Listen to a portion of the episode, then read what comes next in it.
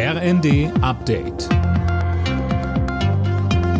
Stündlich neu. Auf den Punkt informiert. Ich bin Silas Quiring. Guten Morgen. Umweltschützer laufen Sturm gegen die Pläne der Bundesregierung, zwei Atomkraftwerke als Notreserve am Netz zu lassen. Die Deutsche Umwelthilfe warnt vor einem Türöffner für eine generelle Laufzeitverlängerung. Philipp Rösler. Eine Weiternutzung der AKWs ISA 2 und Neckar-Westheim 2 trägt wenig zu einer sicheren Energieversorgung bei und sorgt für Sicherheitsrisiken, heißt es von der Umwelthilfe. Der WWF spricht von einem klaren Beweis für eine verschlafene Energiewende.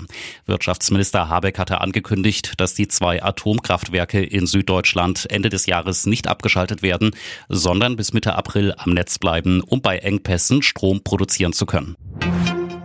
Morgen und übermorgen droht ein erneuter Warnstreik der Lufthansa-Piloten. Für heute hat die Gewerkschaft Vereinigung Cockpit die Airline an den Verhandlungstisch eingeladen. Sollte dort kein ernstzunehmendes Angebot kommen, wird gestreikt, heißt es von der Gewerkschaft.